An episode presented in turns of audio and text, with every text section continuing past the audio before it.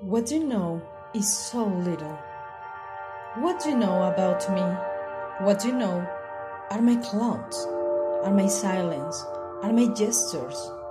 That you know about me, what you know is the sadness of my house seen from the outside, are the shutters of my sadness, the door knocker of my sadness.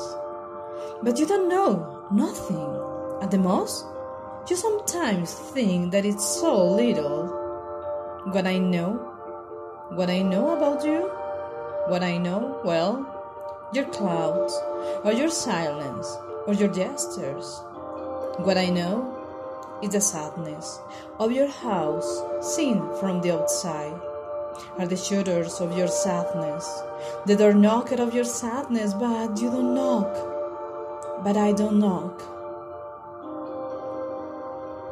It is so little. Mario Benedetti.